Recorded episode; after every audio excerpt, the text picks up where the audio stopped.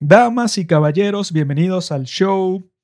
Se trata de Juanqui Recomienda, esta sección de los padres del cine en donde conversamos sobre todas las cosas que ese tal Juanqui piensa que son cool y son interesantes.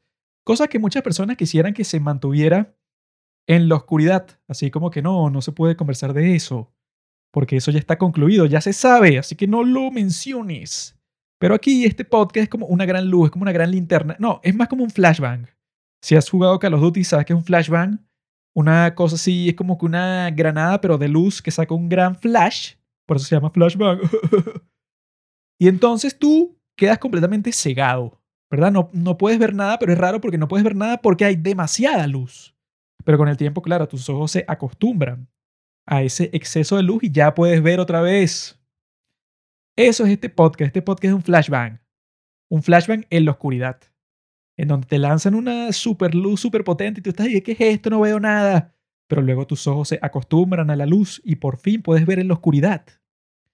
Eso es este podcast, amigo. Yo soy como Platón. Platón venezolano.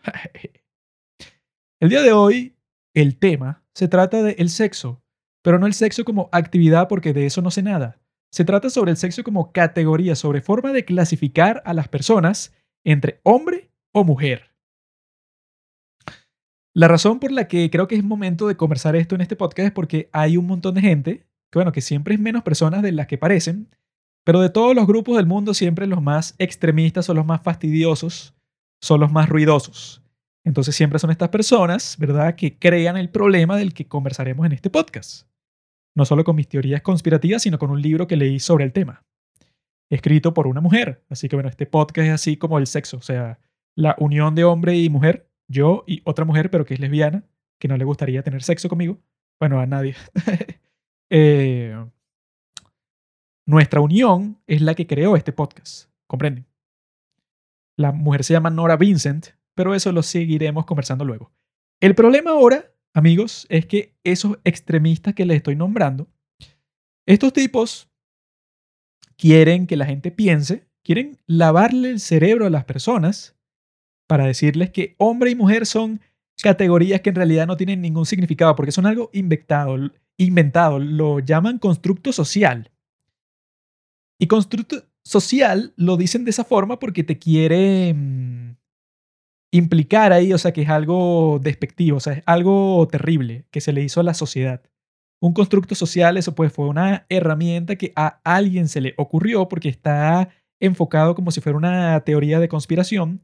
Alguien pensó de que, mira, si yo invento el constructo social de mujer, desde este momento hasta el fin de los tiempos voy a poder oprimir a la mujer porque las mujeres van a pensar que ellas fueron hechas para ser amas de casa, para ser eh, sumisas, para ser dominadas por los hombres. Entonces, cuando yo creé este concepto, que se me ocurrió a mí, porque yo soy, no sé, el presidente de los Illuminati, entonces las mujeres se van a comenzar a comportar de la forma que yo quiero. Y por fin el mundo será de los hombres. Eso fue un pacto que los hombres hicimos hace unos cuantos años, hace como, tres, cuatro años creo, para oprimir a las mujeres. Eso fue un pacto que todos nosotros eso, nos comunicamos por correo electrónico a todos los, hombres del mundo nos llegó un correo y lo que decía era eso, pues, y que mira, vamos a comenzar a tratar a las mujeres de cierta forma, decirles que ellas están hechas para ciertos trabajos y todas esas cuestiones para poder dominar el mundo y bueno, claramente, como pueden ver el mundo de hoy, funcionó. Victoria. Eso es lo que muchas personas quieren hacer creer. Obviamente no es verdad, obviamente es un chiste, amigos, no se lo tomen en serio. ¿Y por qué? Porque hay un montón de gente que te quiere decir y que, bueno, el hecho de ser hombre no dice absolutamente nada sobre ti. O sea, tú por ser hombre o por ser mujer, eso no me dice nada, ¿verdad? Porque es una categoría vacía. No es un término, eso puede, o sea, que te pueda definir a ti. Porque tú, si eres hombre, quizá eres trans y te sientes mujer, entonces eso no importa. Y bueno, que bueno, les puedo decir cuál es la más grande contradicción de toda la historia de este tema. Y tiene que ver con la gente transexual. Hay mucha gente transexual, ¿no? Que tienes a gender dysphoria, disforia de género. Entonces, yo nací en un cuerpo de hombre, pero me siento que soy mujer, entonces adopto comportamientos o características estereotípicas de ese constructo social de mujer, ¿verdad? Esta gente te va a decir, o sea, la gente, no los transexuales, porque los transexuales como cualquier grupo de gente, son gente decente y normal.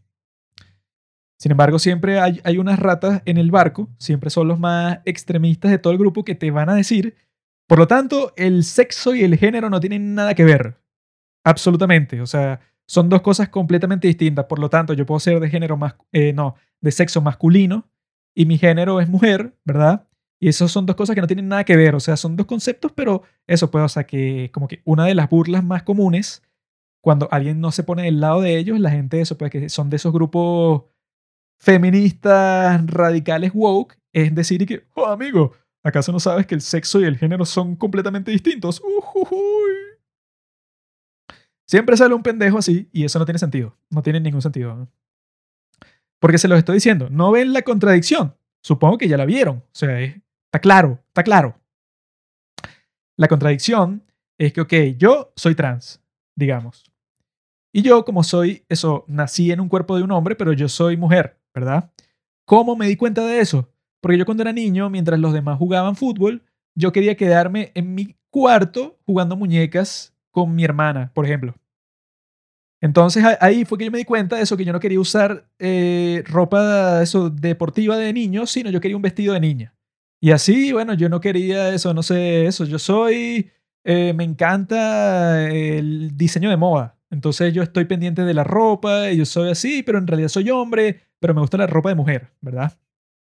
Entonces, explíqueme cómo eso es consistente con el hecho de que el sexo, tanto hombre como mujer, no, determina nada, eso puede dentro de tu mente, sino que es algo puramente físico.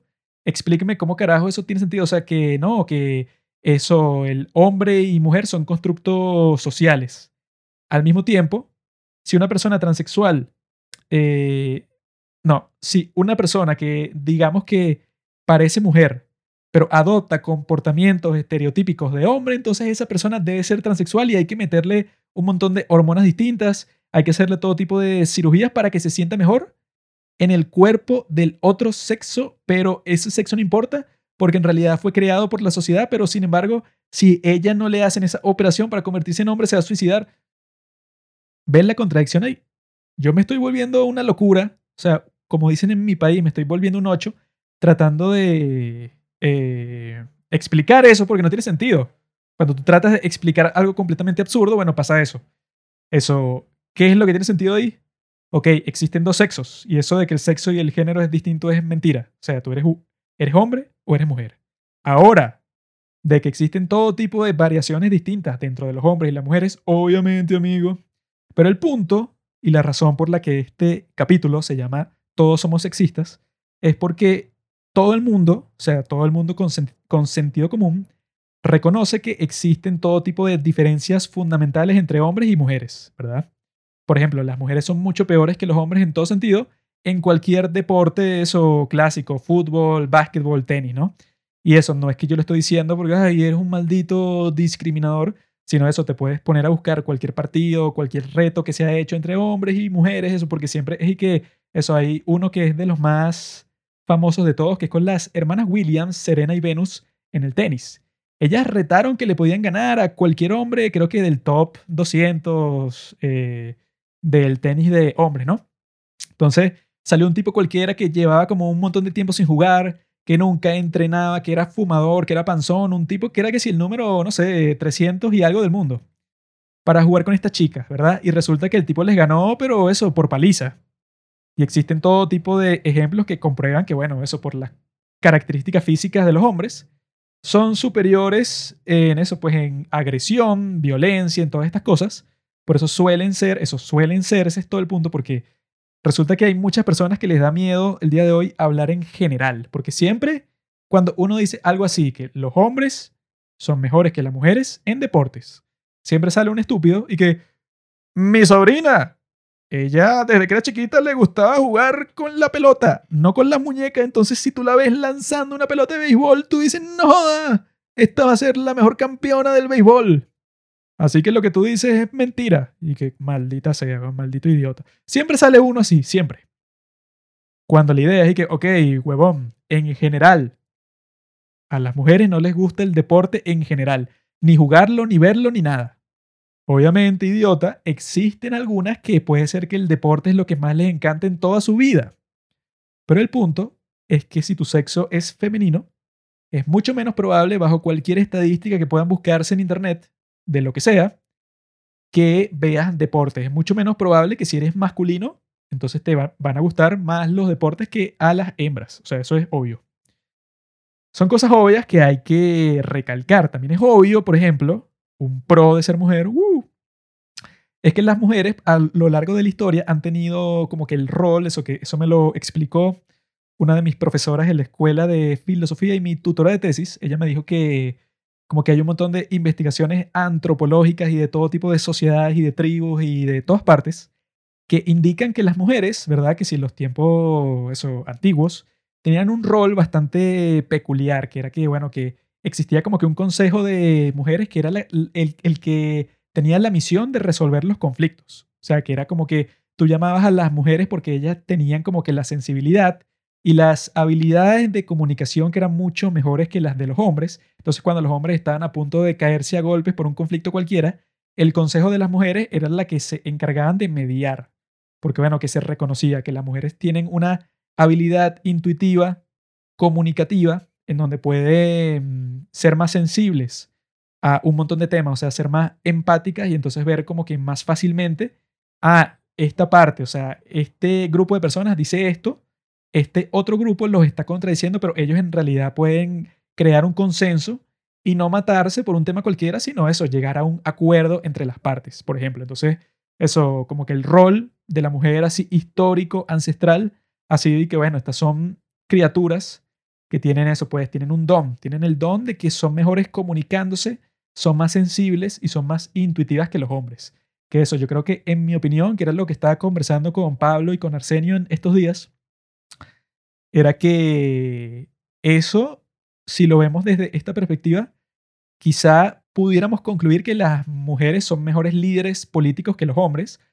Eh, eso pues como que fundamentalmente, porque si eso pues si la mayoría, o sea, en general, tienen como que este carácter en donde tú estás más incentivada, no incentivado, incentivada a buscar soluciones diplomáticas que eviten, por ejemplo, la guerra, suena muchísimo más beneficioso que un tipo que, bueno, que se cree el dios del mundo, el dictador lleno de testosterona que dice que no, yo quiero invadir este país y joder a toda esta gente. Así no tenga sentido, bueno, yo lo quiero hacer porque me cae muy mal y me sabe a mierda cualquier razón. Por ejemplo, eso yo creo que, bueno, podemos sacar eso pues como que algo totalmente general ahí, que es a que las mujeres por lo general, eh, digamos, actúan este rol y los hombres otro rol, que es el de la agresividad, de la violencia, de los conflictos, de eso pues, de que te gusten mucho los deportes, todas estas cuestiones. Obviamente, dentro del sexo de los hombres y dentro del sexo de las mujeres hay todo tipo de variaciones los hombres, eso puede si tú eres un hombre bastante afeminado, ¿verdad? Lo que muchas personas, eso de los, de, los feministas radicales del día de hoy te podrían decir es que no, entonces tú te tienes que cambiar de sexo, porque tú eres un hombre femenino. Entonces no puedes ser un hombre femenino y ya en estos tiempos, sino que te tienes que cambiar de sexo y eso, tienes que mutilar tu cuerpo y tomar todo tipo de pastillas con las hormonas del sexo opuesto podrían decirte eso, pero no tiene sentido, pues, o sea, lo que tiene sentido es que, bueno, hay una variación muy grande, o sea, con decir hombre, no estás implicando ahí que, no, es que tú eres un tipo muy fuerte, un tipo que se la pasa todo el día en el gimnasio, un tipo que todo lo que hace en su vida es hablar sexualmente sobre mujeres y ver deportes y tomar cerveza, o sea, eso es, bueno, como que el estereotipo más brutal. Pero no se implica eso, pues, o sea, se implican un montón de cosas porque si tú te pones a ver que si toda la historia del mundo ves que eso puede, o sea, que hay algo que en India llaman el divino femenino o, y el divino masculino, divine feminine, divine masculine, que solo habla Sadhguru. Que es que, bueno, que en toda la historia, o sea, de, de los mitos más básicos del mundo, de los primeros tiempos, eso, desde el principio de la historia escrita, se tiene como que el estereotipo tanto psicológico como religioso de todo tipo de qué es lo femenino. Y del otro lado se tiene que es lo masculino, pues, o sea, desde los tiempos del pasado de los cazadores recolectores se tienen estereotipos que llegan hasta nuestros días, o sea, ha cambiado muchísimo, claro, pero se mantiene cuál es la parte fundamental de todo, que es que del modo femenino de ver las cosas, el modo intuitivo, que tiene más empatía, que es más sensible, que es más dulce, que tiene la forma de buscar soluciones a ciertos conflictos que el otro lado, que es el de la agresividad, de la protección física, es el de, bueno, que yo tengo que luchar contra los demás machos de la tribu por estar con esta hembra, eso pues como que de los tiempos de las cavernas ciertas cosas se siguen manteniendo hasta el día de hoy, pues como que esa violencia, agresividad, como que la dinámica con la que funcionan los grupos sociales, tanto de hombres como mujeres, se explica mucho desde eso, pues desde lo ancestral, desde que en la India tienen así como que eso, como que los distintos dioses y todo, el dios femenino, uno que llaman la Divina Madre, y que bueno, tiene todas estas características, así que te cuida, que te concede tus peticiones, que siempre está pendiente de ti, cuidándote y tal, mientras que lo que son masculinos tienen como que el rasgo destructivo de la fuerza, de que creó el mundo, pero primero destruyó el mundo que existía, o sea, todo eso tiene un, un origen súper antiguo. Pero lo que muchas personas el día de hoy te quieren hacer creer que es que no, eso fue inventado, bueno, eso pues por el capitalismo, para controlarte, para que te comportes de cierta forma cuando en realidad todos esos comportamientos no tienen ninguna base de nada. Y yo creo que mucho de eso viene como que de la buena intención de no hacer sentir mal a las personas que son transexuales y que quieren tener un género recién inventado para decir y que, bueno, ellas se quieren expresar de esa forma, entonces, bueno, no les voy a decir que en realidad sexo y género es lo mismo o que solo existen dos sexos porque los estoy discriminando, entonces voy a echar a la basura todos estos años de historia y de textos sagrados y de todas esas cosas porque de todas maneras la religión es otra forma de oprimir a la mujer. Eso pues es toda una teoría de conspiración. Cuando yo les puedo contar cuál es mi teoría de conspiración sobre la sociedad y cuál es la razón por la que el mundo de hoy, como muchos pueden ver claramente, fue creado para favorecer al hombre, ¿no? O sea, eso de que, como dice este tipo, ¿cómo es que se llama el cantante ese? El que canta This is a man's world. Esa canción es fina. Jim Brown, creo que se llama Jim Brown. Este es un mundo de hombres, un mundo que fue creado para que tú, de manera que te comportes de eso de forma masculina, puedes tener éxito. Entonces como que se motiva a las mujeres que sean como que más determinadas, más violentas, más traicioneras con los compañeros de trabajo, para que puedan ser ascendidas, todo eso, todas esas cosas, o sea, que sí son tóxicas, ¿verdad? Eso de la, entre comillas, masculinidad tóxica, que como el término fascismo lo usan para todo, cuando eso sí tiene eso, puede, o sea, su sustancia, pero cuando lo usas para todo pierde su sustancia. Sin embargo, yo quiero decirles cuál es mi teoría de conspiración, cuál es la razón por la cual eso el mundo está creado así. Y no es nada de conspiración, es todo lo opuesto, o sea, es lo más natural del mundo, porque cuando tú dices que es una teoría de conspiración, es algo que no es real, algo que no es natural, sino que un grupo de gente malintencionada creó para algún fin, eso pues malvado. Así son todas las conspiraciones, pero esto de que la sociedad es patriarcal no es ninguna conspiración, sino que es que, bueno, si tú te pones a ver el principio de la historia, las tribus, la brutalidad en que tenían que sobrevivir los seres humanos de ese momento de la historia, en donde no existía ninguna tecnología como lo que yo estoy introducido el día de hoy, o sea, estoy grabando un podcast desde mi habitación, bajo techo, un bombillo arriba de mí que me está iluminando, estoy a 10 pisos de altura, tengo una buena vista, o sea, todas estas cosas, eso me entra más el aire a esta altura que lo que haría si, si estuviera a nivel de piso, todas estas cosas que antes obviamente no existían, son una gran ventaja increíble. Pues, o sea, si a mí el día de hoy me, me ponen una selva de la nada, me muero como a las dos horas porque no sé qué carajo hacer con nada. O sea, no sé cómo construir mi propia vivienda, no sé cómo buscar comida, no sé cómo cazar, no sé nada. Al principio de la historia, la brutalidad a la que se enfrentaban esos seres humanos, no solo con esas cosas, sino que eso, que se dice que hubo un momento en la historia en donde explotó un, que si el volcán más desastroso del mundo, y eso dejó vivas en la Tierra, creo que fueron como 8.000 seres humanos en lo que estiman que sobrevivieron, porque fue un desastre increíble que una, un grupo de personas que, bueno, eh, por, por, por la suerte del mundo, estaban en cierta zona del planeta que por suerte no los tocó eso, la explosión más desastrosa de la historia del planeta. Eso pues, volcanes, las tormentas, las eras del hielo, todas esas cosas, ¿no? En esas tribus, ¿verdad? Como los hombres, bueno, físicamente son más fuertes y no están incapacitados luego de tener un hijo. Eso puede, o sea, cuando una mujer da a luz, el día de hoy tiene todo tipo de procedimientos de tecnología, anestesia, un montón de cosas para que esté más cómoda. En el pasado no existía nada de eso, entonces tú supongo que cuando dabas a luz a un niño, bueno, quedabas totalmente devastada, muchas morían incluso, entonces eso puede, o sea, como que los hombres fundamentalmente tienen el rol de que, bueno, mientras la mujer está incapacitada, yo tengo que hacer un montón de cosas, tengo que seguir cazando, tengo que seguir trayendo comida, tengo que jugar este rol. El rol que no lo creó nadie, lo creo en cierto sentido, bueno, el creador de esta existencia.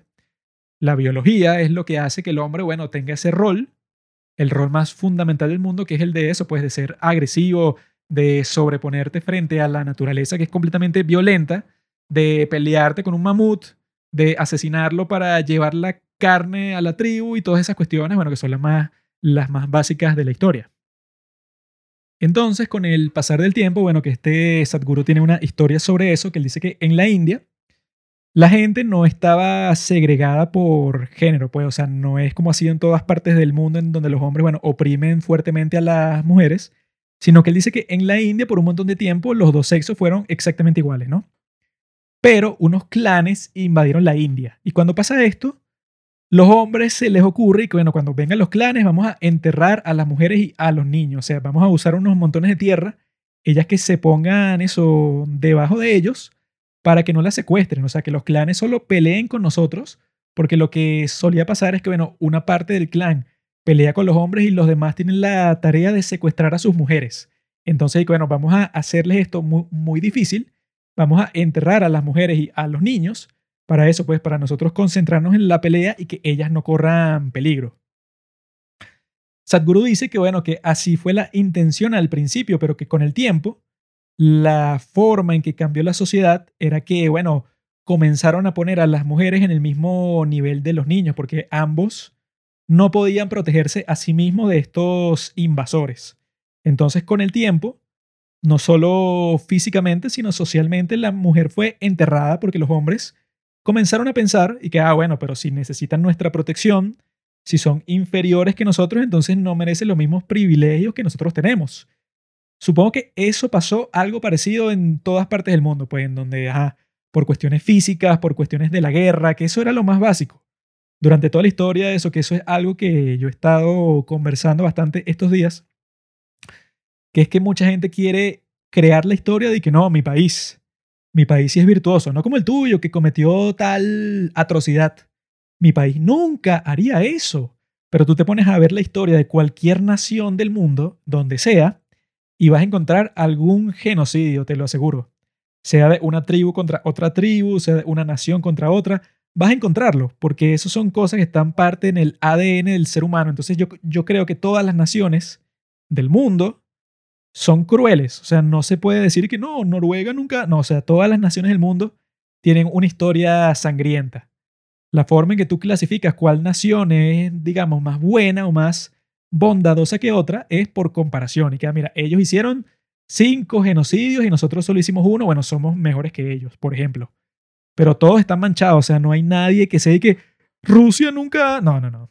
Todas las naciones. ¿Comprenden? Entonces, con esto en mente, eso que el pasado era completamente brutal. Tenías guerra todo el tiempo.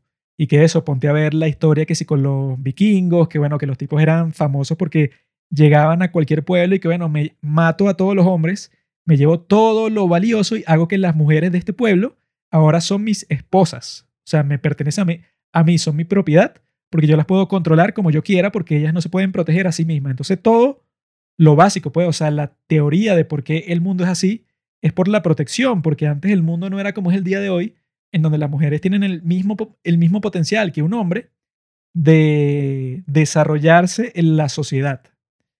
Hay muchos sitios del mundo en donde puedes decir que eso es verdad. Los sitios en donde hay más igualdad social entre los hombres y las mujeres, ¿no? Hay otros sitios, bueno, como gran parte del Medio Oriente, que las mujeres las siguen tratando como niñitos, como gente que no tiene eso, su propia eh, facultad para desarrollarse en este mundo. Como eso, como las mujeres en Arabia Saudita que no pueden manejar, no pueden salir solas para la calle, tienen que salir cubiertas, todas esas cosas, ¿no? Pero en muchas partes del mundo también las mujeres ya están en el mismo nivel social que los hombres, como he escuchado que en Islandia, creo, que es el país más igual de todo el mundo. Pienso que eso era, bueno, que si las que tuvieron que ser una primera ministra, que si en los años 80, 90, o sea, que es bastante temprano. Esa es mi teoría. Y bueno, claro que con el tiempo, con la brutalidad del mundo antes, no fue la gran conspiración y que no, vamos a hacer que las mujeres sean inferiores, sino como en todas partes del mundo, esta clase de cosas suelen pasar de manera inconsciente, o sea, la sociedad se organiza de cierta forma porque el mundo tiene esas características, pero no fue que nadie se sentó a pensar y que, bueno, el libro del mundo, las mujeres tienen que ser inferiores porque yo pienso que como hombre, no. No fue un pensamiento, no fue una ideología, no fue una filosofía, sino que fue alguien dijo y que bueno, ok, eso pues yo pienso que soy superior a una mujer porque ellas no se pueden proteger, ellas no pueden ir para la guerra porque bueno, se embarazan o les viene el periodo cualquier tipo de cosa que te inhabilita. Por lo tanto, eso pues son mi, mi propiedad. Ese fue el razonamiento que tuvieron esos los primeros hombres que han creado el mundo para los hombres, pienso yo como el mundo ha progresado tanto, gracias a, bueno, a todas las innovaciones en todo tipo de la tecnología, de la sociedad, de las leyes, todas estas cosas, el día de hoy es completamente distinto que como era, bueno, en los tiempos antiguos, en donde las mujeres, eso, en el pasado no podían votar, eran básicamente como las esclavas del marido, no se podían divorciar tampoco, entonces el hombre, bueno, le podía hacer cualquier barbaridad, golpearla, cualquier cosa, y la mujer tenía que soportarlo porque no tenía forma de ganar sus propios medios de vida. El día de hoy no es así. Entonces, bueno, pienso que tener esa perspectiva tiene mucho más sentido que la que tiene muchas feministas que dicen que no, los malvados hombres han creado este mundo para torturarnos y que bueno, los hombres simplemente reaccionan, ¿verdad? Reaccionan al mundo. Entonces, como dice Sadhguru, o sea, yo creo que, como dice Sadhguru, esto puede, puede ser como que la, la conclusión, pues, o sea, de esta sección que es que no sé si ustedes saben cuál es la diferencia entre verdad y hecho, ¿verdad? Un hecho es que tú que estás escuchando esto eres hombre o mujer. Tienes que ser uno de los dos. Es un hecho, ¿verdad? Que tú que estás sentado ahí, ponte que te llamas Pedro, bueno, Pedro es hombre y está sentado ahí. La verdad, ¿verdad? Distinguiéndola del hecho, es que tú eres las dos cosas, tú eres tanto hombre como mujer. Porque el hecho de que tú seas hombre no significa que tú no tengas nada femenino en ti. O no significa que tú no hayas salido de una vagina, de la vagina de tu madre. Eso, tu madre te crió. Tu madre, eso pues, te formó en su vientre. O sea, eso pues, eso te convierte en un ser femenino. Saliste de una mujer. Eh, viviste dentro del cuerpo de una mujer. O sea, eso pues. Tu expresión de tu ADN cuando ya eres un individuo es que eres un hombre. Pero tú tienes mucho de femenino dentro de ti. Esa es la verdad. El hecho es que eres hombre, pero la verdad es que eres ambos. Pasa lo mismo si fueras mujer. Si eres mujer y te llamas Sara, estás escuchando esto, Sara, lo que está pasando es que tú, como mujer, bueno, eso pues, ¿acaso tú no fuiste un espermatozoide en algún momento de la historia de eso? Tu concepción puede un espermatozoide con un óvulo y tú tienes un padre. Entonces, eso te hace las dos cosas. La mitad de tu carga genética vino de un hombre. Entonces, es como que raro decir que tú solo eres mujer. Si la mitad de tu carga genética vino de un hombre, quiere decir que tú eres las dos cosas. Esa es la verdad. El hecho es que estás sentado aquí como una mujer, pero la verdad es que eres las dos cosas. Esa yo creo que es la mejor conclusión y que eso, pues, que ponerse muy intenso así de que no, no puede ser transexual, eso no está permitido. Bueno, eso no tiene sentido porque, bueno, eso, si tú eres mayor de edad, yo digo que si a ti te hace sentir mejor, si eres hombre y quieres ponerte un vestido o quieres eso, desarrollar todas las características este, estereotípicas de una mujer y eso te hace sentir genial, entonces, bueno, ¿por qué carajo no podrías hacerlo? A mí lo que me parece una abominación es cuando tratan de decir que no, un niño desde los dos años, él sabe si es hombre o es mujer. Eso es una estupidez total. Eso es lo que yo pienso sobre ese tema. Ahora, otra cosa que hay que tener en cuenta es que tú, ¿verdad? Cuando naces, tú no naces de cero, o sea, tú no eres una tabla rasa. Tú naces con todo el karma, con todas las acciones que tenía tu familia, o sea, hay algo que se llama memoria genética. Por lo tanto, tú naces ya cargado eso, pues, de que tú eres parte de esos dos géneros, de esos dos sexos, tienes toda la memoria genética. No sé si conocen este experimento que a mí me voló la cabeza cuando me enteré. Resulta que creo que fue la Universidad de Washington, pero de todas formas lo puede buscar porque no estoy 100% seguro. Resulta que los científicos lo que hicieron es que agarraron unos ratones. Y en la jaula de los ratones le pusieron el olor que tienen estos cherry blossoms, ¿no? O sea, que son estos árboles que se encuentran que sí en Japón, Corea del Sur, o sea, que son así con unos pétalos rosados muy bonitos, ¿no? Y cuando florecen se hace todo un drama y que no, vamos a ir a ver a los cherry blossoms, los cerezos, creo que se llaman, no sé.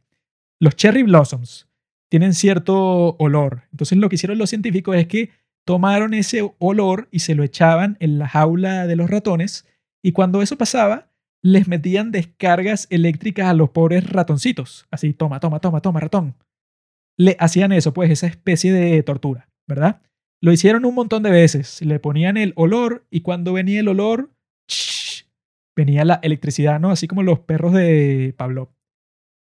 Luego, ¿verdad? La próxima generación que nació de esos mismos ratones, lo interesante es que cuando ya tenían a los nuevos ratoncitos, que eran los hijos de los ratoncitos que electrocutaron, esos ratones solamente cuando le ponías el olor de esos árboles, de esos cherry blossoms, los ratones salían a esconderse y eso como que tenían visiblemente eso, como que mucho estrés, pues, o sea, como que se les llenaba el cuerpo de miedo solo con el olor.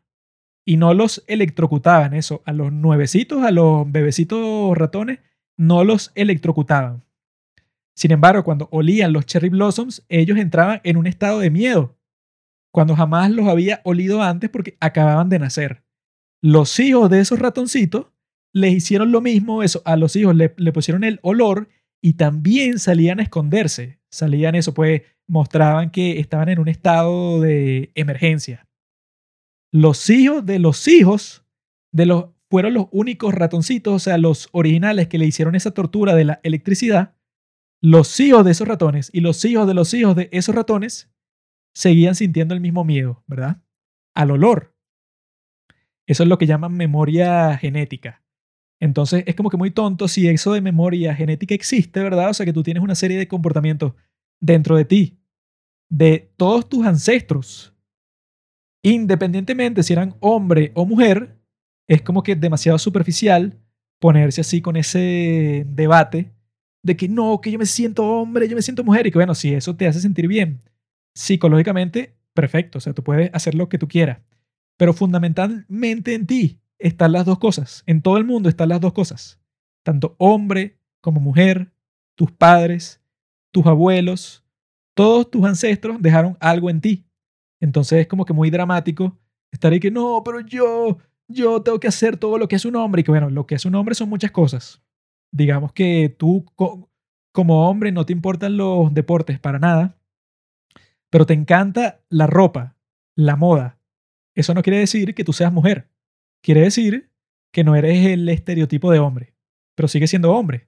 Sin embargo, como te quieren pintar la cuestión el día de hoy, y que no, bueno, tú eres hombre, te gustan las muñecas, pues déjame decirte que tú en realidad eres mujer, así que cámbiate de sexo. Y ¿what? ¿Qué? No tiene sentido. Además que no se lo digan a los niños y si se lo dicen a los niños, los mato. Ha llegado el momento de conversar sobre el libro que yo leí para estar como que eso, en el tono de este capítulo, en el tono de eso del sexismo, que eso, si ustedes ven, ajá, todos somos sexistas, ¿por qué? La respuesta rápida al título, todos somos sexistas, porque todos reaccionamos de manera distinta en nuestras interacciones sociales con el género opuesto al nuestro, ¿verdad? Las dinámicas de los grupos en donde hay solamente mujeres es una, ¿verdad? La dinámica de los grupos en donde hay solamente hombres hay otra totalmente distinta. Y la dinámica entre grupos en donde hay tanto hombres como mujeres, una combinación de ambas, ¿verdad? Es una tercera vía. Pero eso puede, o sea, que como dije antes, pues, o sea, los hombres son mucho mejores en los deportes que las mujeres. Las mujeres son mucho mejores en la comunicación que los hombres. Hay todo tipo de eso, pues, o sea, de pros y contras entre ser mujer y ser hombre. Y si tú eres consciente de todos ellos, bueno, vas a tener una visión completa de todo el asunto entero. Lo raro es cuando tratan de decir que no, bueno, hombre, mujer, eso es, o sea, ni siquiera se sabe qué es y no importa. Todo lo que importa es cómo tú te sientas, entonces no te vamos a oprimir con unos roles de género, no, no, eso si eres mujer y no te gusta cocinar, pues eso no te dejes oprimir. Es mejor que no cocines nunca en tu vida, porque como tus abuelas, lo más probable es que hayan sido obligadas a cocinar para tu abuelo, entonces tú no cocines nunca en tu vida porque te estás revelando y que bueno, esas son cosas como que infantiles, pues muy estúpidas, porque en realidad eso puede ser... Esos conceptos es mucho más importante que tú los veas como un todo. O sea, como que, ah, bueno, te habrán oprimido en el pasado, ni, ni siquiera a ti, a tu abuela, pero eso no quiere decir que tú el día de hoy no puedas cocinar tranquilamente, porque, bueno, a las mujeres les puede encantar la cocina, los hombres también, eso pues. No nos referimos a ese tipo de cosas, pero en cuanto al sexismo, ¿verdad? Todo el mundo es sexista, porque yo no conozco a nadie y no he visto a nadie nunca que se diga que no, yo trato exactamente igual tanto a hombres como mujeres en cualquier circunstancia y no hay diferencia fundamental entre hombres y mujeres, eso es totalmente absurdo.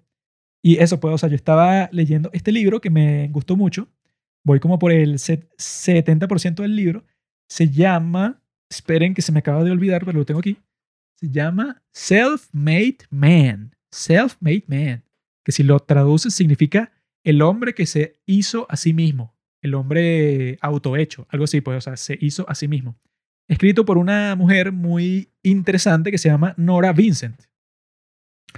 Esta mujer hizo algo increíble, o sea, que ella se le ocurrió, o sea, que cuando comienza este libro yo me sorprendí porque ella introduce algo que se llama drag king. Y claro, todo el mundo conoce a las drag queen, los hombres que se visten de mujeres y se visten así, pero de una forma como que escandalosa, pues se ponen unas pelucas eh, gigantes, usan una ropa mega colorida y eso, pues hacen unos shows así de drag, todas estas cuestiones, ¿no? Yo no sabía que existía la versión que se llama Drag King, es una mujer que se viste de hombre. Sin embargo, en este caso, ella, que es una periodista, que en ese momento, cuando salió este libro, fue en el 2006, ¿no? Ella era como que lo que en ese tiempo era woke, liberal, progresista y tal, ¿no? Ella se le ocurrió, como ella tenía una amiga que hacía drag king.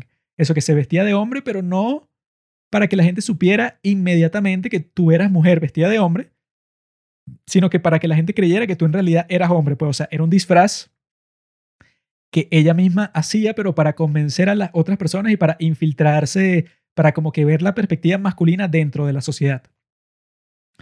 Entonces ella comienza este viaje, ¿verdad? Con esa idea que sacó de eso de ser drag king. Ella se disfraza de hombre y se pone a viajar en un montón de entornos frecuentados casi 100% por hombres para ver cómo era la experiencia del otro sexo en la sociedad. Lo cual es una idea completamente alucinante, pues, o sea, para que se te ocurra eso, y no solo eso, sino que tengas el valor y la capacidad y eso, pues, y la perseverancia para que eso se haga realidad, porque ya pasó casi dos años con este proyecto, es algo completamente increíble, ¿no? Entonces ella lo interesante del libro es que tú ves la transición. Ella comienza con unos prejuicios, pero totalmente locos, ¿verdad? Unos prejuicios que ella te dice que cuando se vestía de hombre con su amiga Drag King, ella se dio cuenta de algo. Que ella cuando salía para la calle, ¿verdad? Como mujer, ella sentía que todos los hombres de la cuadra la estaban mirando así, pero eso, eh, sin pudor, o sea, se le estaban quedando viendo eran como unos pervertidos, pero al mismo tiempo que le estaban faltando el respeto por quedársele viendo. O sea que todos los hombres que ella veía como que la miraban fijamente y no le quitaban los ojos de encima, así ella les devolviera la mirada. En cambio, cuando ella salía vestida de hombre, se daba cuenta que los hombres apenas como que le echaban un vistazo y después cambiaban a ver otra cosa. Entonces ella lo que concluyó de esa experiencia es que los hombres tienen como que un acuerdo tácito de no andar mirándose porque se respetan los unos a los otros porque saben que si tú miras mucho a un hombre, bueno, vas a causar que sea una pelea, ¿no? Pero con las mujeres, como no respetan a las mujeres y las ven como seres inferiores, entonces se les quedan viendo porque no les importa tener respeto para una mujer. Y está de que, ¿qué? Yo nunca he escuchado en mi vida nada tan, tan loco y tan alejado de la realidad. Y está ahí que, bueno, eso nunca me ha pasado a mí, o sea, yo nunca he estado pensando y que no, bueno, esta mujer me le quedo viendo porque yo no la respeto, yo solo respeto a los hombres, por eso es cuando veo a un hombre le quito la mirada encima, pero yo sé que nos podemos caer a golpes. Y yo ¿qué? Y esto no fue que nadie se lo dijo. Ninguna mujer se lo dijo, ningún hombre se lo dijo, ella lo asumió. Y si alguien me quiere decir que no, es que tú haces eso inconscientemente, y que, ah, o sea, qué increíble, o sea, tú identificaste en mí un comportamiento que es incluso inconsciente para mí desde tu perspectiva. O sea, es algo que no tiene ningún sentido, pero era de las cosas que ella pensaba en ese momento, previo a su experimento. Lo interesante es que ella comenzaba con unos prejuicios, bueno, como el que le conté, pero con los hombres, pues así como que un prejuicio totalmente descarado. Así como que no, bueno, todos los hombres yo sé que solo quieren una cosa, yo sé que los hombres eso pues como que todos son violentos, todos los hombres como que si eres mujer siempre te van a tratar como inferior. Ella comienza su odisea con esa perspectiva. Con el tiempo todo va cambiando. Ella comienza metiéndose en una sala de bowling, se mete en un equipo de bowling, que es un ambiente súper raro, ¿no? Porque eso pues, que si 100% de hombres jugando este juego que en realidad no requiere como que mucha habilidad ni nada, pero se la pasan todo ese tiempo mientras va el turno de uno y del otro y tal, emborrachándose y conversando eso, pues como son puros hombres, en el caso de ella, eso que es chévere porque está el libro, pero te metes en YouTube y está un video en donde salen los personajes reales del libro. Entonces ves que ella, eh, eso, se disfrazó de hombre con maquillaje y se puso así como que una barba ligera falsa y tal, ¿no?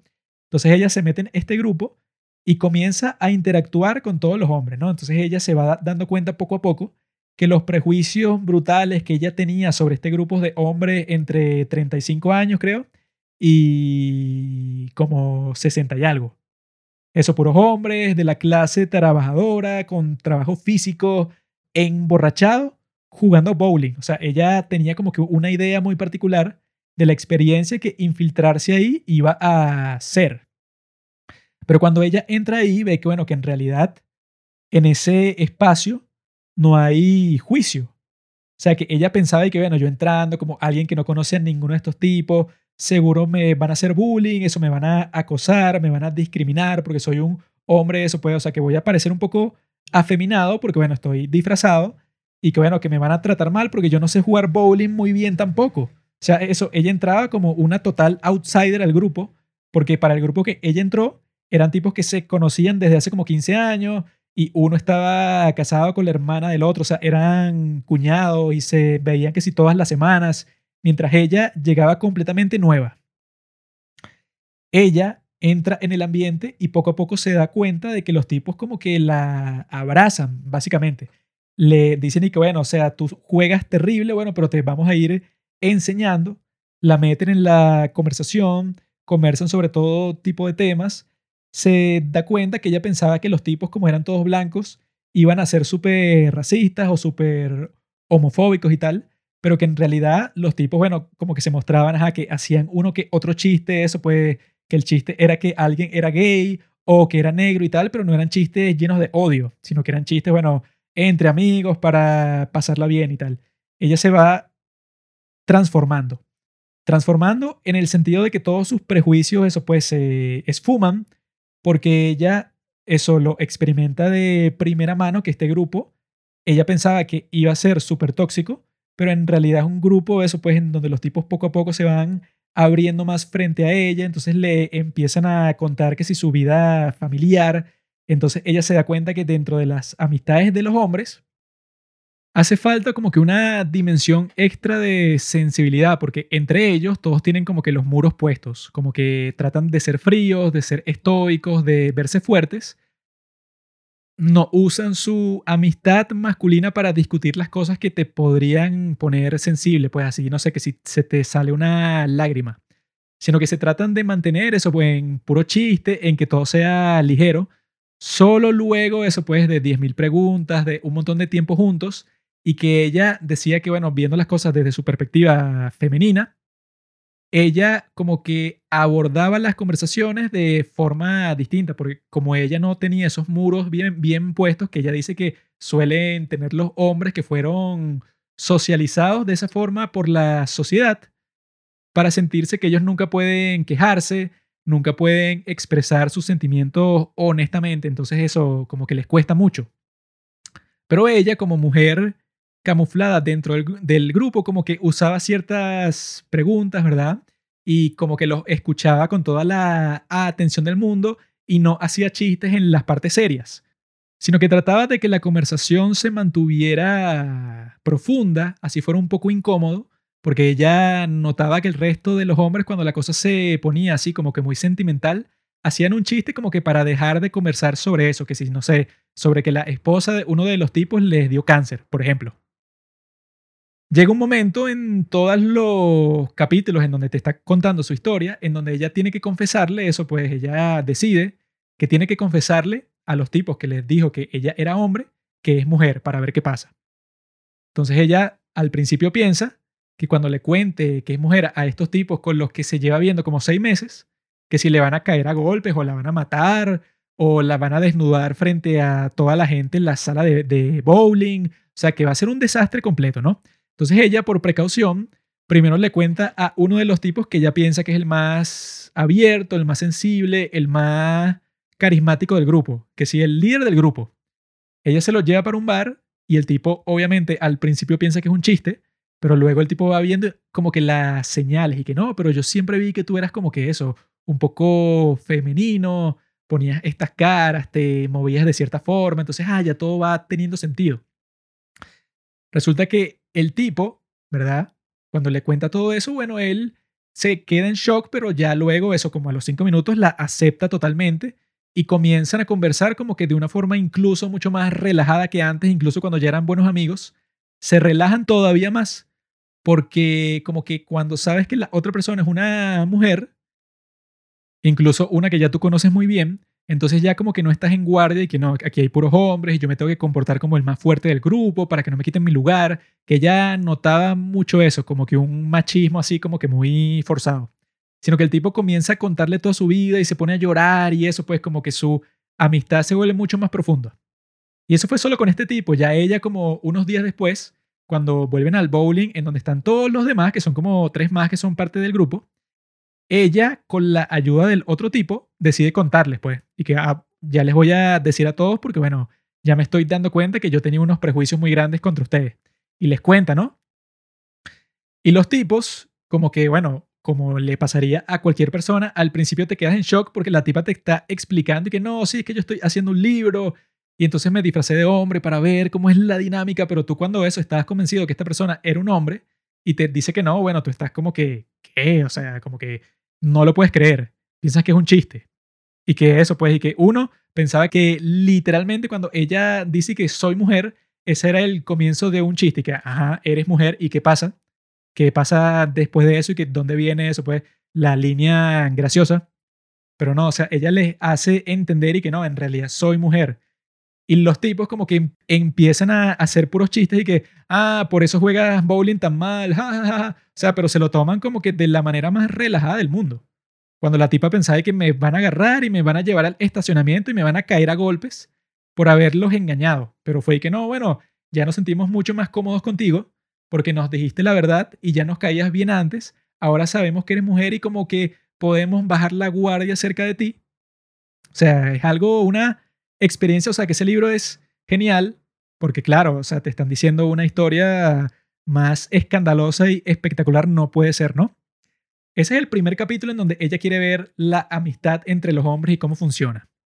Luego de eso, ella se va para un club de, de striptease vestida de hombre y bueno, entonces como que entra con la cruda realidad de que para muchos hombres la sexualidad es como que una carga, es como que algo que te da vergüenza, a lo que tú tienes que eso, pues, tienes que deshacerte del sentimiento sexual, de la necesidad que tienes.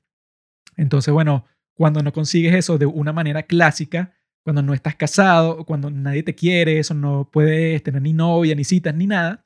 Entonces ella, bueno, se pone a analizar a las personas que van a este club de striptease, pero es un club como que, digamos, bastante crudo, pues, o sea, que no es así que te hacen un bailecito y tal, sino que te metes ahí como que por una esquina y bueno, y te hacen eso, pues, todo tipo de favores sexuales y tal, o sea, son más como que prostitutas, pues. Entonces, ella metida en ese mundo, eso, como que se da cuenta de la objetificación absoluta de la mujer en esos entornos, porque eso, pues, o sea, que literalmente los tipos ni, ni te quieren ver para la cara ni nada, los tipos les interesa tu cuerpo así, pero completamente. Es como que, bueno, el sitio en donde más sexualizadas van a estar las mujeres.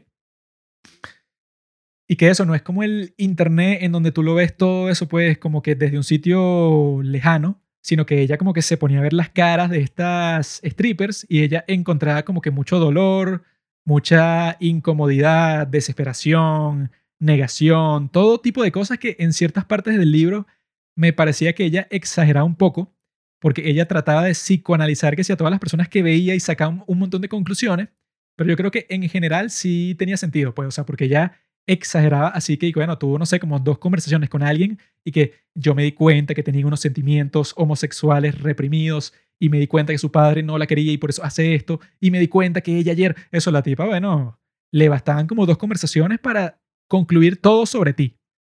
Eso fue lo que me pareció exagerado, pero en general, ella sí tenía razón con que, bueno, con ese ambiente te muestra la fealdad sin ningún tipo de velo que la cubra, de que eso, pues, que para muchos hombres no ven la sexualidad así como que, ay, qué lindo, este sentimiento que yo tengo que me lleva a reproducirme y entonces yo lo comparto con una mujer que también me quiera, sino que para muchos hombres es que, bueno, tengo que salir de esto sea como sea y no me interesa cómo ni con quién, sino que yo le doy ahí, no me importa más nada.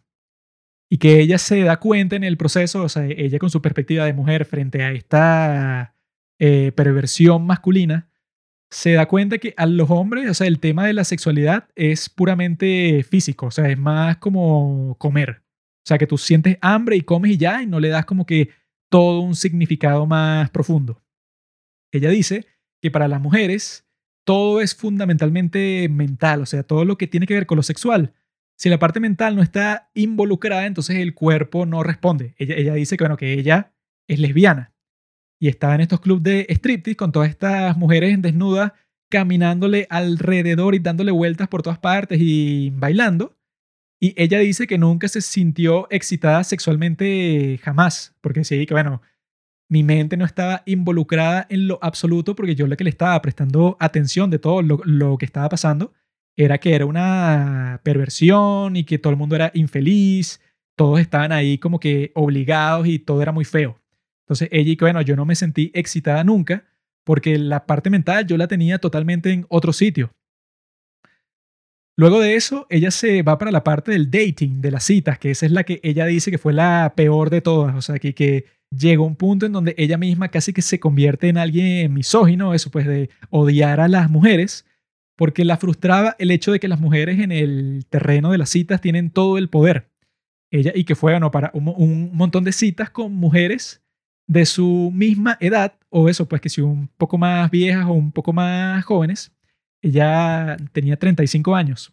Entonces ella describe cómo esas mujeres que están que si en sus treinta y tantos tienen ya una percepción de los hombres. O sea, no es que tú cuando estás frente a ella eres un hombre, sino que están los hombres. O sea, dentro de ti están todos los hombres que le han traicionado, que le han roto el corazón, que la han abandonado, todos están ahí. Entonces ella notó que muchas citas de las que tuvo, las mujeres desde, desde el principio ya lo habían ubicado, identificado y que mira, tú eres un asqueroso hombre.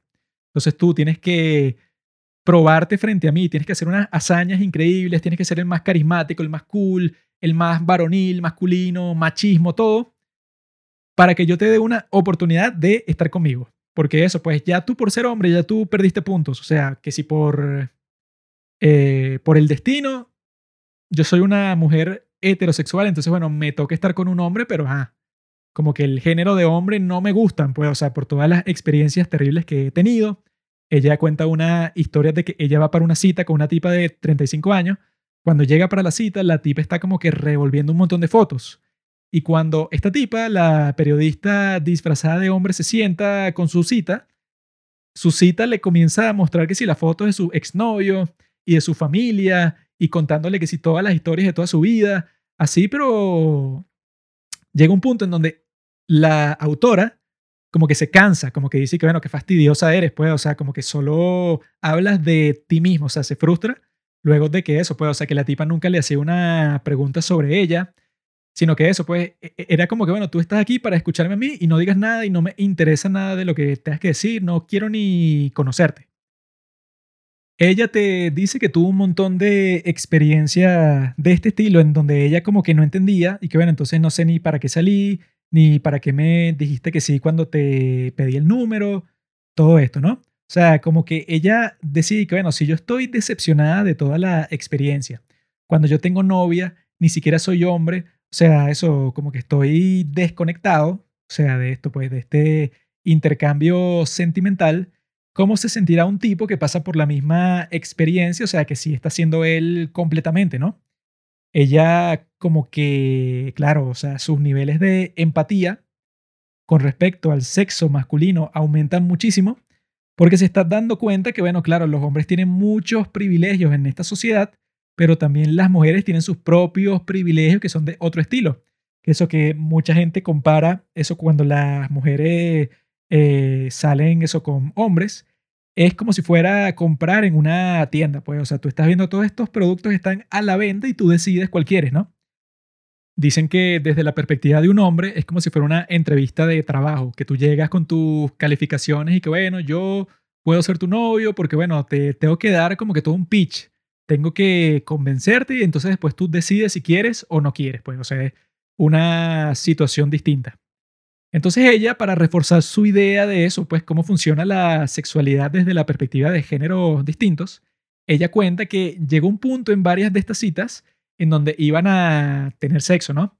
Entonces ella les tenía que confesar, obviamente, que ella no es hombre. Y entonces hubo varios casos dentro de todas las citas que tuvo, que fueron en total creo que 35, hubo varios casos en donde cuando ella les confesaba la verdad, las mujeres como que reaccionaban en shock al principio, pero como a los 15 minutos decían algo así como que bueno, pero esto no cambia tanto las cosas, como que yo tuve una conexión contigo, me enteré de que eres mujer íbamos a tener sexo como hombre y mujer, pero eso, la conexión sigue estando ahí. El género cambió de repente como por arte de magia, pero sigo interesado en esto. Y ella dijo que esto le sorprendió muchísimo porque incluso con una de las mujeres con las que salió, ella como que para probarle dije que, ah, pero tú nunca has pensado en el sexo con otra mujer y eso. Y lo que le respondió fue que no, bueno, es que para mí eso del lesbianismo y tal es como la India. Yo no tengo que ir para la India, o sea, a mí me basta con ver un documental sobre el país. Sé que existe, pero no me interesa para nada como que adentrarme en ese mundo. Luego, cuando la autora le confiesa que es mujer, eso pues como que lo procesa y a los cinco minutos es que bueno, pero esto no cambia nada entre nosotros. Sigo sintiendo lo mismo por ti. Y ahí es que la autora es que, ah, bueno, claro. Entonces la sexualidad de las mujeres tiene que ser de una naturaleza completamente distinta a la de los hombres, porque eso pues, ¿y ¿qué porcentaje de hombres, si estás saliendo con una mujer y esta mujer le confiesa que en realidad es hombre, tuviera ese mismo deseo sexual, ella dice que sería un porcentaje mínimo. En cambio, de las mujeres con las que ella salió, fueron varias las que pensaron luego de la confesión y que, ah, bueno, pero en realidad tú y yo seguimos sintiendo lo mismo. O sea, tú serás mujer, pero bueno, la química está ahí, la conexión está ahí. Ella, al final de todo esto, ah, bueno, no, el final no, el siguiente capítulo, porque no he llegado al final, voy como por el 70% del libro, me sorprendió mucho porque ella va para un monasterio y creo que se queda como tres meses dentro del monasterio porque ella quería saber cuál iba a ser el comportamiento de los hombres que no tienen sexo con nadie y que están aislados de toda la sociedad solo interactuando con otros hombres. E, eso era como que el motivo principal. Y de lo que se dio cuenta es que era un escenario aislado, pero que se seguía básicamente las mismas reglas que ella se, dio cuenta en esa experiencia que tuvo con la gente este del equipo de bowling de donde, donde ella participó. Ella se dio cuenta que era básicamente lo mismo, eso pues eso con otros temas, con otras dinámicas como que específicas del sitio en el que estaban, pero que en realidad las interacciones entre grupos de hombres, esos solamente hombres, eran básicamente las mismas. Solo que ella notó, claro, con más profundidad, que esos hombres dentro del monasterio eran mucho más retraídos, quizá más frustrados, quizá eso más afectados y más aterrados de la intimidad, que ella incluso se da cuenta que varios de los monjes principales les preocupaba el hecho de que tenían varios de las personas que estaban ahí estaban deprimidos, porque eso, porque no existía como que el verdadero sentimiento de comunidad. La gente eso pues como que le faltaba el contacto físico, les daba como que miedo abrazarse porque ella tuvo conversaciones con varios de los monjes y decían y que no, pero es que yo no quiero que la gente piense que soy gay, entonces eso si un otro hombre me toca o me da la mano por mucho tiempo, hace cualquier cosa que pueda ser medio considerada desde lejos como un acto eso de afecto entre dos hombres, entonces bueno, eso me va a dejar en vergüenza frente a los demás. Ella fue capaz de ver todo desde dentro, eso que incluso ella tuvo como que una amistad súper fuerte con uno de los monjes.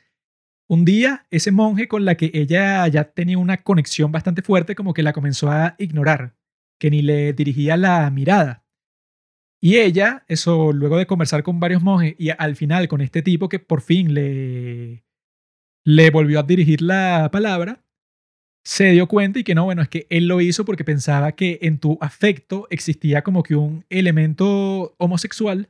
Entonces él eso pues como que para alejarse de todo tipo de tentación o de relación incómoda, bueno, eso pues te sacó completamente de su vida. Y ella eso tuvo conversaciones con otros monjes en donde ella eso pues notó que varios de ellos eran gays, ¿verdad? O sea, pero eso no eran abiertamente gays, sino que tenían el estilo en su comportamiento de ser hombres más femeninos, pero que no podían mostrarlo abiertamente, o sea, que siempre estaban en guardia buscando eso, pues, o sea, que su verdadero ser se mantuviera encerrado. Ella eso pues tuvo el privilegio de experimentar eso por un montón de tiempo y se hizo amiga de los monjes y todo. Llegó el momento también en donde durante una confesión, porque era un monasterio católico, ella le confesó todo al monje de que, bueno, que lo engañó y todo. El monje le dio el perdón de Dios durante esa confesión y bueno, que se pusieron a conversar sobre las conclusiones que ella había llegado para su libro de esa experiencia que tiene con los monjes.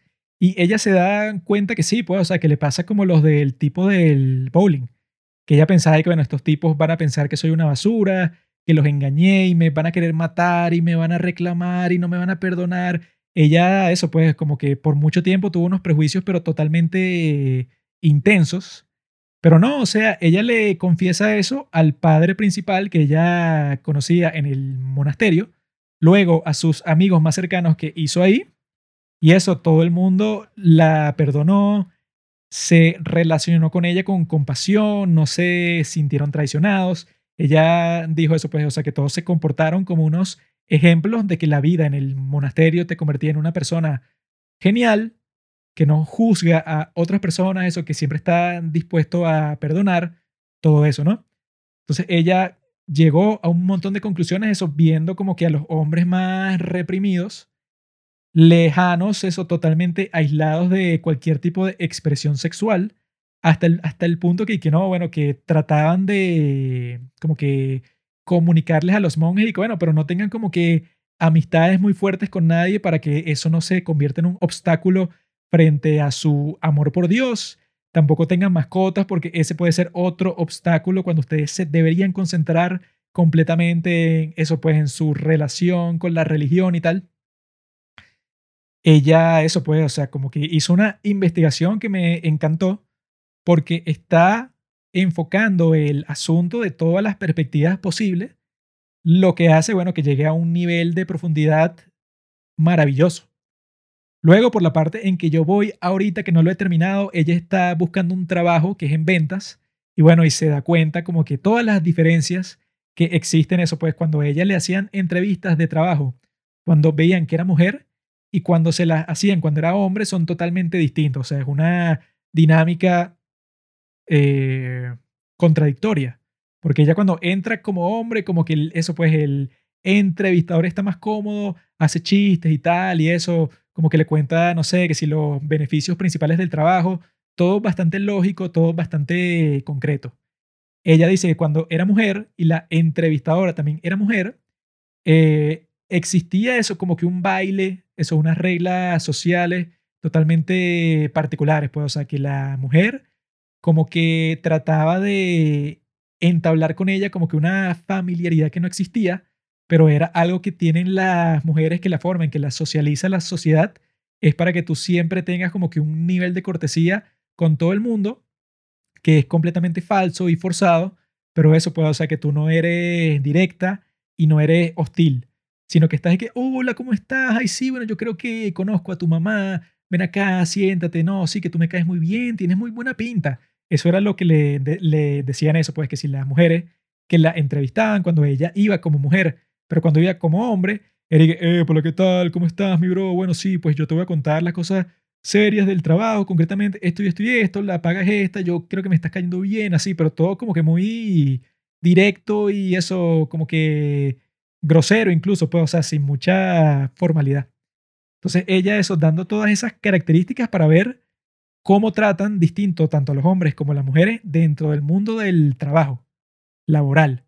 Entonces ella eso, dentro de ese contexto, se da cuenta de cosas bastante curiosas porque ella dice que se pone un traje súper formal así, entonces se comienza a sentir incluso más masculina porque entonces ya le cubre todo y tiene corbata, eso no tiene que preocuparse porque su cuerpo femenino sobresalga en ese ambiente en donde está camuflada y al mismo tiempo el traje le da como que un sentimiento de autoridad masculina y entonces ella como que naturalmente ya comienza a comportarse como un hombre y te va narrando las cosas curiosas de las que se va dando cuenta, que es que bueno, que van para un restaurante y ella automáticamente ordena como un hombre en vez de como lo haría como si fuera mujer. O sea, que llega y dice como que súper directo y que mira, me vas a traer dos filetes y estos dos tragos y como entrada tal cosa. Gracias, chao. Así, pero como que directo, incluso que ella lo pensaría que si lo dijera como mujer, sonaría grosero, pero como hombre no suena grosero, sino que suena como que con confianza. Mientras que ella describe que cuando era mujer, o sea, cuando se presentaba al mundo como mujer, la forma en que ordenaba era más como que pidiendo por todo. Y que mira, creo que nosotros vamos a ordenar filete, pero está bien hoy, o sea, ¿crees que esa es una buena opción? Y bueno, gracias, gracias por todo, porque ella como que sentía que, se estaba disculpando con el mesero, que si por su trabajo, y que no, eso puede, o sea, que se lo estaba diciendo implícitamente y que no, bueno, eso pues que tu trabajo no es tan bueno, entonces te tengo que agradecer exageradamente por todas las cosas que haces, eso pues, más con un tono de súplica. Ella dice que cuando está vestida de hombre y todo el mundo piensa que es hombre, ella, bueno, ordena las cosas rápido, sí, pues. Como se da cuenta luego que va para un supermercado, entonces eso cuando ya está pagando todas las cosas, quiere añadir algo. O sea, que si vio ahí pues en el mostrador. Entonces dice que, ah, bueno, y métele esto también. Eso pues, este, este chicle. No sé. Entonces que como hombre simplemente decide que mete esto. Así, pero eso como que grosero sin estar preocupado eso, puede de ser súper educado. Como mujer, ella dice que la forma en que manejaría eso sería que, ah, mira, ¿y crees que también me pueda llevar el chicle que está aquí?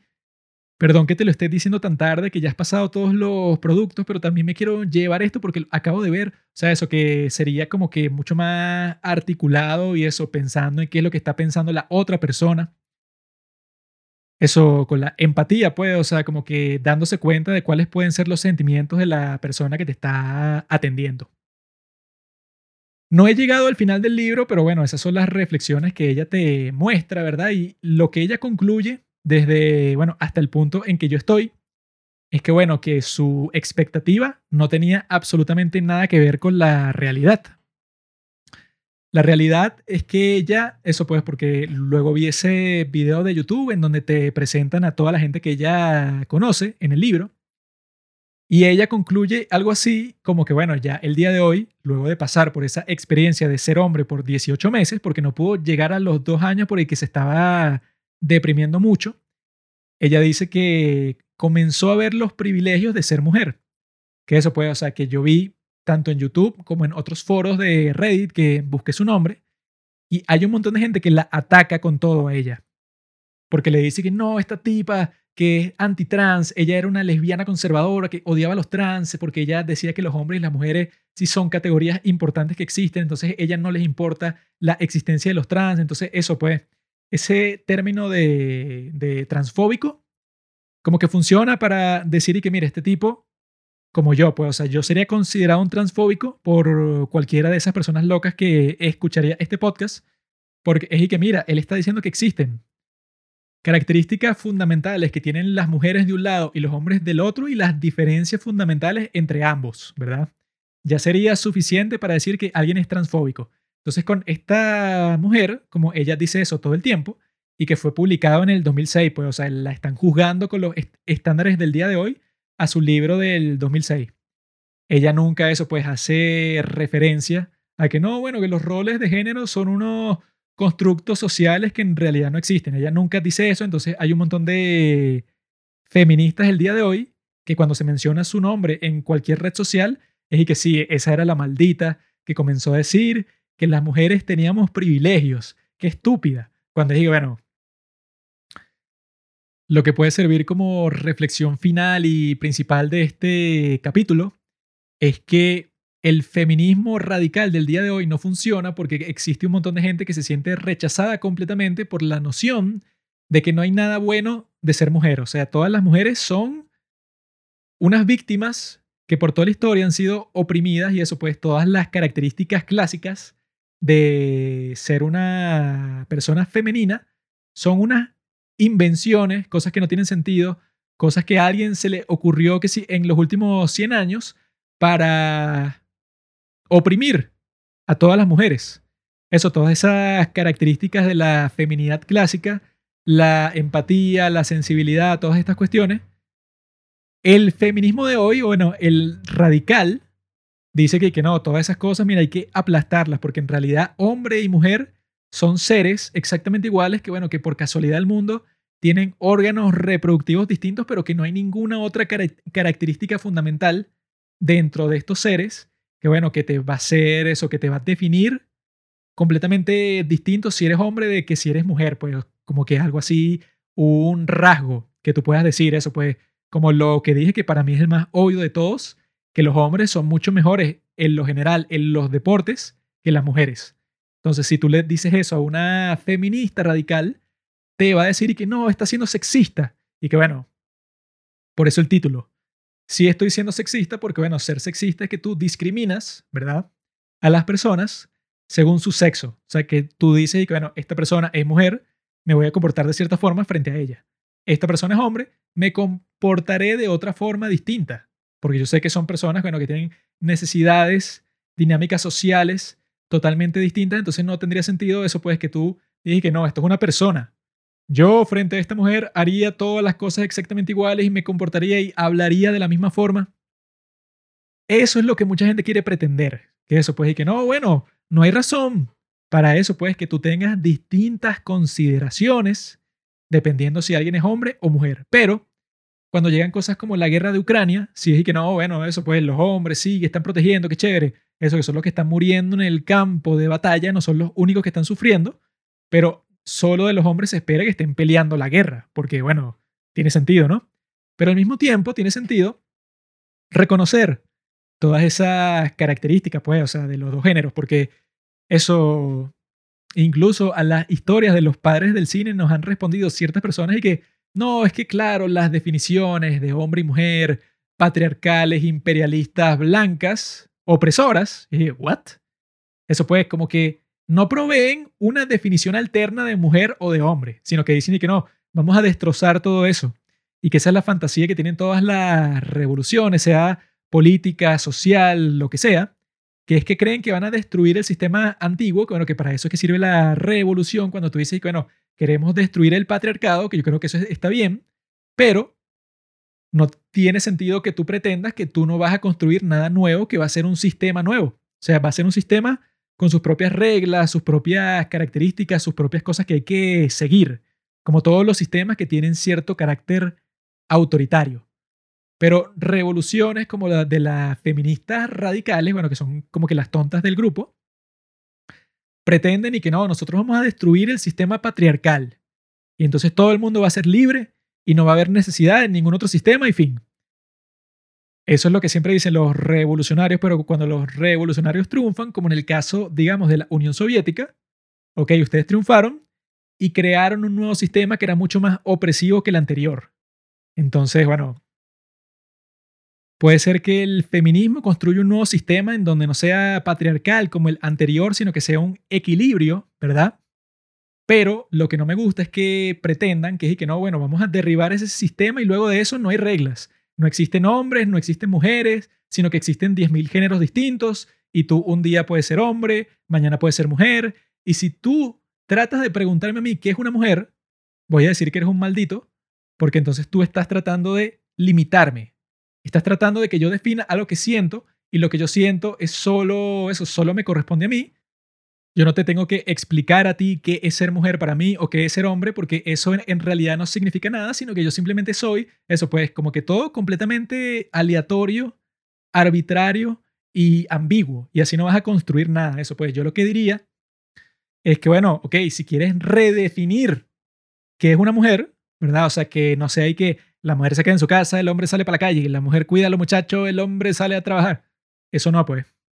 Ese es como que el estereotipo más estereotipo, eso pues que te puede limitar mucho cuando todo ser humano lo que quiere es ser libre. O sea, entonces sería genial que se que, bueno, una mujer no es y que, bueno, la sirvienta del hombre.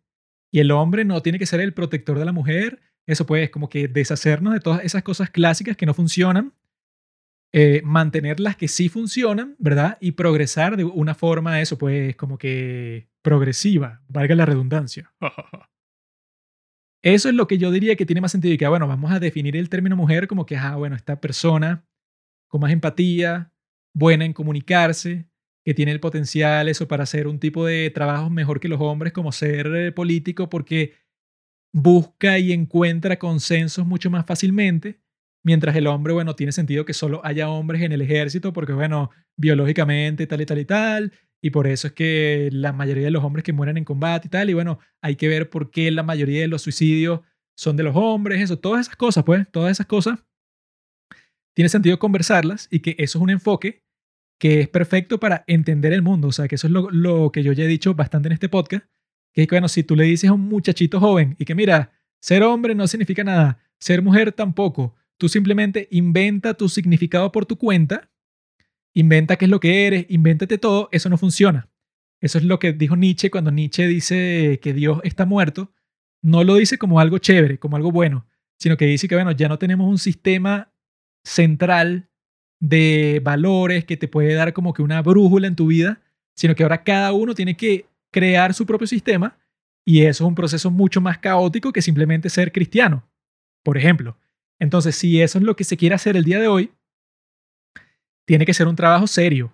Tiene que ser que, ah, bueno, entonces vamos a, eso, lo que dije, vamos a desechar lo que nos sirve de ese divino femenino de la antigüedad y del masculino también, y construir uno que sea más eh, consonante, que se corresponda mejor con las cosas que existen el día de hoy. Eso es lo que yo apoyo 100% y bueno, podemos conversar sobre todos estos temas más a profundidad en el futuro, pero lo que yo estoy en desacuerdo completamente es eso de que no, bueno, en realidad nada existe, pues, o sea, tú puedes ser hombre hoy, mujer mañana, los hombres se embarazan y tienen hijos también, y tú puedes cambiarte de sexo cuando quieras, nada tiene sentido, los hombres no existen, las mujeres tampoco, todos somos humanos. Uh. Eso es lo que dicen muchos idiotas y a eso me opongo totalmente, queridos amigos. Yo les voy a decir, yo amo a la mujer, como dice el presidente, la mujer es lo mejor que existe. Uh. Con eso me despido, amigos. No crean que soy misógino, sino como les digo en el título, todos somos sexistas. Todo ser humano con sentido común reconoce todas las cosas que he dicho en este podcast y bueno, si no están de acuerdo con eso, amigos, háblenos ahí. Nosotros tenemos Instagram, arroba los padres del cine, podemos profundizar. Profundicemos y no discriminemos, porque este mundo es para todos los que nos oponemos a la violencia clasista, social, de todo este sistema patriarcal. Gracias por escuchar Los Padres del Cine. Síguenos en Instagram para enterarte de los nuevos capítulos que iremos publicando. Si nos escuchas por Spotify o por Apple Podcast y piensas que este podcast vale 5 estrellas, califícanos. Si no, mejor escríbelo en tu diario